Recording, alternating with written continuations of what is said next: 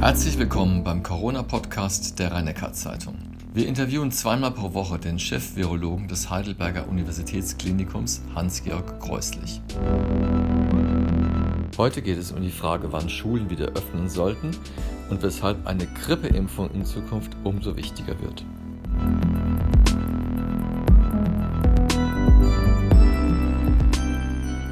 Professor Kreuslich, derzeit schlägt ja die Stunde der Virologen in Deutschland. Wie geht es eigentlich Ihnen selbst dabei? Mir geht es im Grunde gut. Ich bin gesund, ich habe keine Erkrankungen, habe viel zu tun. Man merkt im Verlauf dieser Tätigkeit, dass man, wenn man früher dachte, man hat viel zu tun und der Tag war anstrengend, dass doch noch relativ viele Reserven frei waren.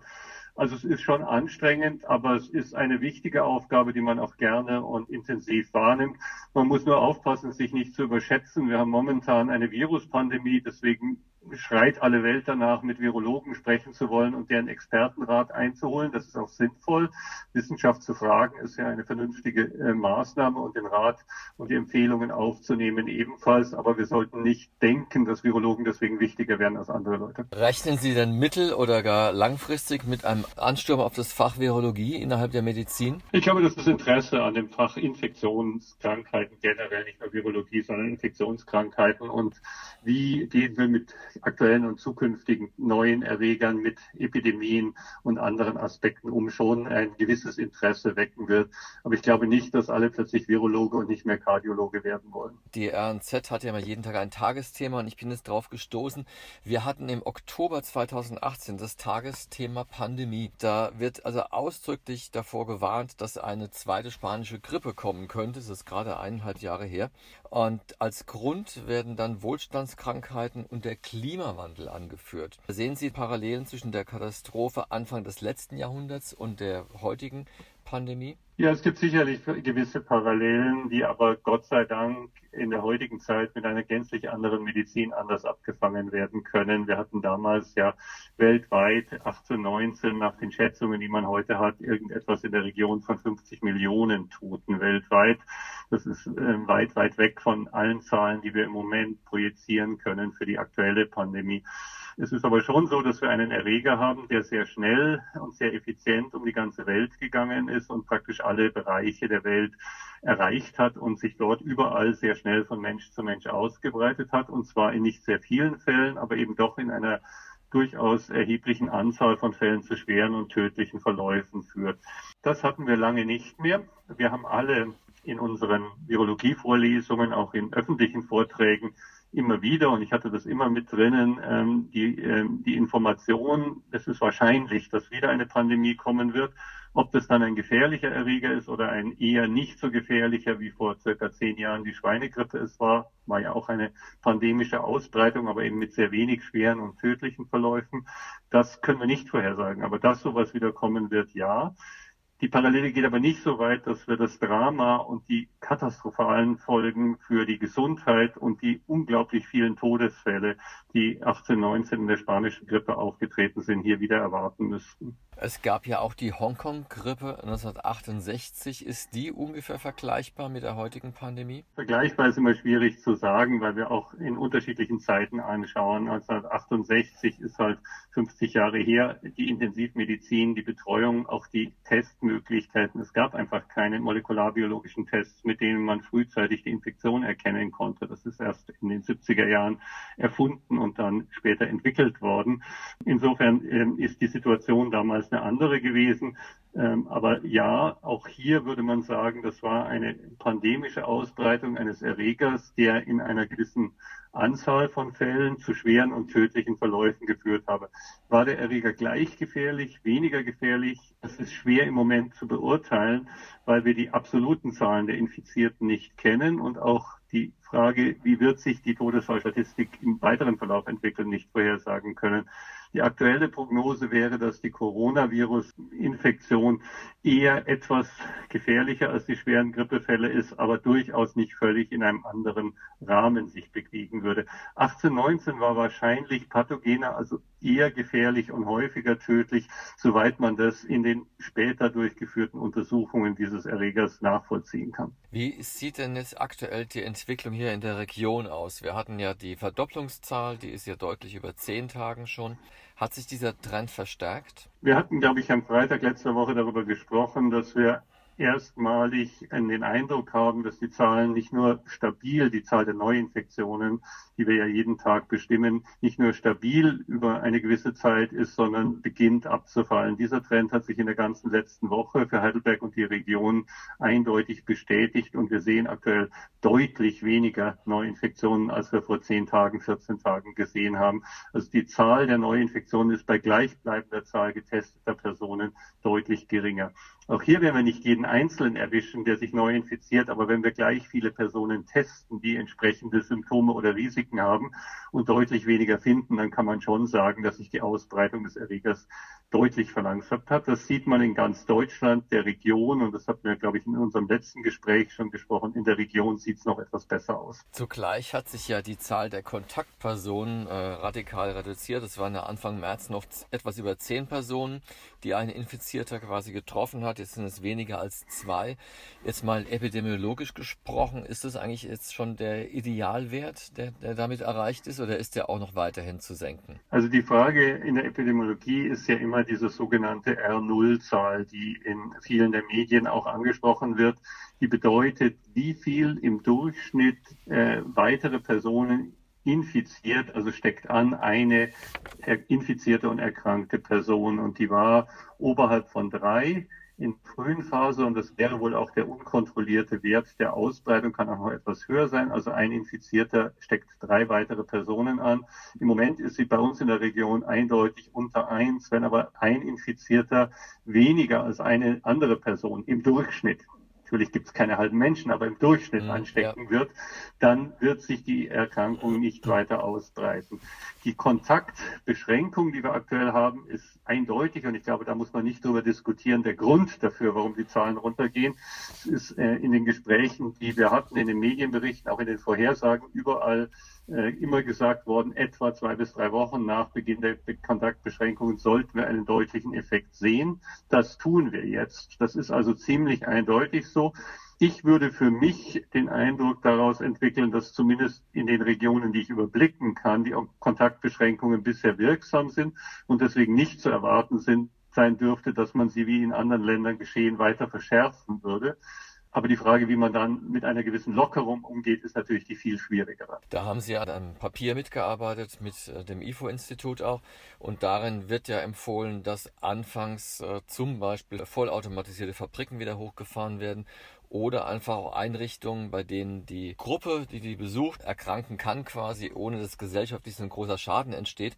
Und das sind auch Schulen genannt. Äh, halten Sie es für realistisch, dass Schulen relativ schnell wieder öffnen können? Also vielleicht zunächst zu dem Papier. Da muss man immer berücksichtigen, dass sehr viele Kolleginnen und Kollegen daran mitgearbeitet haben, die ihre jeweilige Expertise eingebracht haben. Meine Empfehlung hat nicht die Frage, welche Fabrik wie öffnen soll, betroffen, sondern eher medizinische Aspekte, nur um da äh, ja, eindeutig ja, klarzustellen. Klar, ja. Auch vom Gefühl her nicht den Eindruck äh, zu erwecken, der Virologe will uns jetzt noch erklären, wie der Arbeitsmarkt funktioniert. Das wollen wir nicht.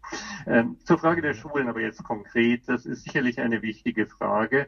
Schulen sind natürlich ein Bereich, ähm, der wichtig ist, frühzeitig ähm, wieder in Betrieb zu nehmen, den Unterricht und die Ausbildung der Jugendlichen und Kinder frühzeitig zu gewährleisten.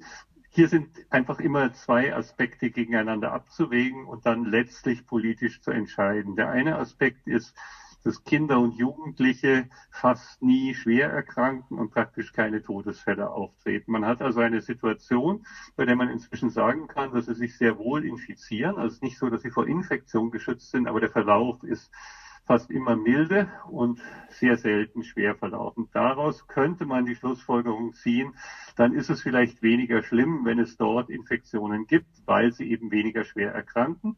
Man muss aber gleichzeitig äh, berücksichtigen, dass natürlich äh, insbesondere kleine Kinder und auch Jugendliche ähm, sehr, sehr viele soziale Kontakte haben, die schwer einzuschränken sind und deswegen die Ausbreitung, also die Möglichkeit, wir sprachen ja eben von der Zahl der äh, Kontakte, die man äh, verfolgen muss bei einem Infizierten, hier sehr hoch wäre und das wird auch etwas mit dem Lebensalter korrelieren. Sie werden Dreijährige weniger leicht dazu bringen, stetig und sicher Masken zu tragen als zum Beispiel 20-Jährige. Das ist einfach real nicht in der gleichen Form machbar. Wir müssen also die verschiedenen Dinge gegeneinander abwägen und überlegen, ob man zum Beispiel in einem Mehrschichtbetrieb bei Aufteilung auf mehrere Klassenräume, sodass die Abstände größer gewahrt sind und insbesondere in Jahrgängen, in denen äh, Hygienevorschriften und Masken schon besser berücksichtigt und auch getragen werden, die Schulen wieder öffnet. Persönlich habe ich das Gefühl, dass es sinnvoll wäre, daran frühzeitig zu denken, die Schulen zumindest teilweise wieder zum Betrieb zu nehmen, was ich mir im Moment schwierig vorstelle, aber auch das ist eine politische Entscheidung, ist eine Schule komplett zu öffnen und zu sagen, jetzt gehen alle Kinder wieder in das Schulgebäude. Das sehe ich im Moment eher als nicht realistisch für die unmittelbare Zukunft. Vor einiger Zeit wurde ja eine regionale Taskforce gegründet, an der unter anderem das Uniklinikum, das DKFZ, aber auch das ZI in Mannheim beteiligt sind. Gibt es da bereits erste Erfolgsmeldungen quasi, was an dieser Taskforce erarbeitet wurde? Das ist ein Forschungsnetzwerk, in dem wir versucht haben, ähm, die verschiedenen Aktivitäten, die in sehr, sehr kurzer Zeit durch großes Eigenengagement von Wissenschaftlerinnen und Wissenschaftlern aller dieser genannten Institutionen und auch das EMBL und das Zentrum für Molekularbiologie, die sollte man noch ergänzen, aus aus dem Boden gestampft, wenn ich es mal so nennen darf, äh, wurden. Ähm, auch die Information, wer macht was, die in der kurzen Zeit gar nicht über den ganzen Campus gehen konnte, auch die Koordination, wenn viele Leute in eine gleiche Richtung denken, wie kommen wir dort zusammen, ähm, das alles ist ähm, das Ziel gewesen. Im Moment ist es so, dass ähm, im Rahmen dieser Arbeiten die Kultur des Virus, also die Vermehrung des Virus im Sicherheitslabor hier auf dem Campus bereits etabliert ist mit vielen verschiedenen Stämmen. Wir sind in der Lage, beginnend in der Lage, äh, mit verschiedenen Verfahren Antikörper zu testen. Es wird an Wirkstoffen, an bekannten Wirkstoffen geforscht, äh, und die werden darauf getestet, ob sie das Virus möglicherweise in Zellkultur hemmen können. Es werden neue Ansätze zur diagnostischen Testung erprobt, die möglicherweise schneller gehen könnten und einen breiteren Durchsatz haben könnten. Das alles läuft in sehr enger Kooperation. Nichts macht eine Arbeitsgruppe alleine, sondern in sehr enger Kooperation und die Zusammenarbeit der beiden medizinischen Fakultäten mit Kollegen aus den Biowissenschaften, aus dem DKFZ, das möchte ich besonders betonen, und auch aus dem EMBL in neuerer Zeit, weil das EMBL eine komplette Schließung hatte, die erst jetzt langsam aufgehoben wird, funktioniert hervorragend. Und ist es schon bald mit einem funktionierenden Antikörpertest zu rechnen? Es gibt äh, kommerziell erhältliche Antikörpertests, die wir jetzt auch haben, die wie alle Reagenzien, die man momentan für die Coronavirus-Forschung oder Diagnostik braucht, limitiert sind. Also wir kriegen alle nicht genug Tests, um das durchzuführen, was man sich wünschen würde. Im Moment sind wir dabei, diesen, diesen Test auch noch zu untersuchen und herauszufinden, wie genau er tatsächlich äh, richtige Ergebnisse liefert. Das sind immer Fragen der Sensitivität und der Spezifität. Also wie viele erkennt er von denen, die er erkennen müsste und wie viele erkennt er falsch von denen, die eigentlich gar keine Antikörper haben. Das ist nie 100 Prozent aber es muss möglichst nahe daran kommen, damit es eine wirkliche Aussage hat. Vor allem deswegen, wenn wir überlegen, dass wir momentan wahrscheinlich deutlich unter ein Prozent, also im Promillebereich der Bevölkerung Infizierte, die die Erkrankung durchgemacht haben, haben, die Antikörper haben.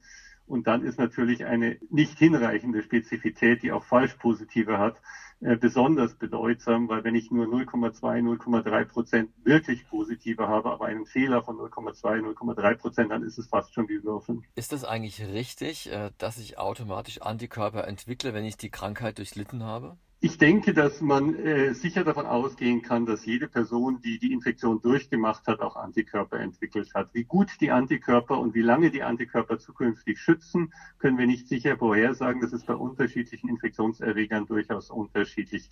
Aber dass alle Personen Antikörper machen, wenn sie nicht eine schwere Immunsuppression, also einen schweren Immundefekt oder Immununterdrückung haben, davon kann man ausgehen, ja. Dann noch eine letzte Frage. Wir bekommen immer wieder Anfragen von Leserinnen und Lesern bezüglich der Pneumokokkenimpfung. Anfangs wurde die empfohlen. In welchem Bezug steht sie überhaupt zu der Erkrankung? Also sie steht in keinem direkten Bezug in dem Sinne, dass Pneumokokken irgendetwas mit der Erkrankung zu tun haben würden. Pneumokokken sind eine Bakterieninfektion, die es schon sehr, sehr lange gibt und ähm, in verschiedenen Typen, für die es einen Impfstoff gibt, der für ältere Personen über 60 Jahre und für Personen mit Immunschwäche und anderen äh, Krankheitsbildern auch empfohlen wird.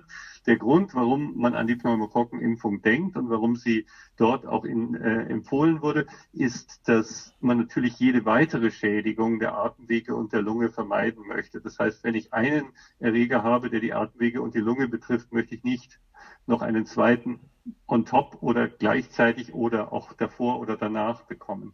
Das ist der Hintergrund dafür. Ich würde das noch mehr sogar in die Zukunft projiziert sehen, dass die Frage äh, der Influenza-Impfung zum Sommer und Herbst eine sehr wichtige Frage werden könnte. Da haben wir bisher sehr niedrige Impfraten. Und ich glaube, wir werden sehr daran arbeiten müssen, die Impfraten gegen Influenza deutlich zu erhöhen, weil man möchte nicht Corona und Influenza oder Corona und Pneumokokken beides bekommen. Professor Kreusig, ich bedanke mich für das Gespräch. Dies war der fünfte Teil des Corona-Podcasts der rhein zeitung mit dem Heidelberger Chefvirologen Hans-Georg Kreuslich. Die Fragen stellte Klaus Welzel. Die nächste Folge hören Sie am kommenden Mittwoch.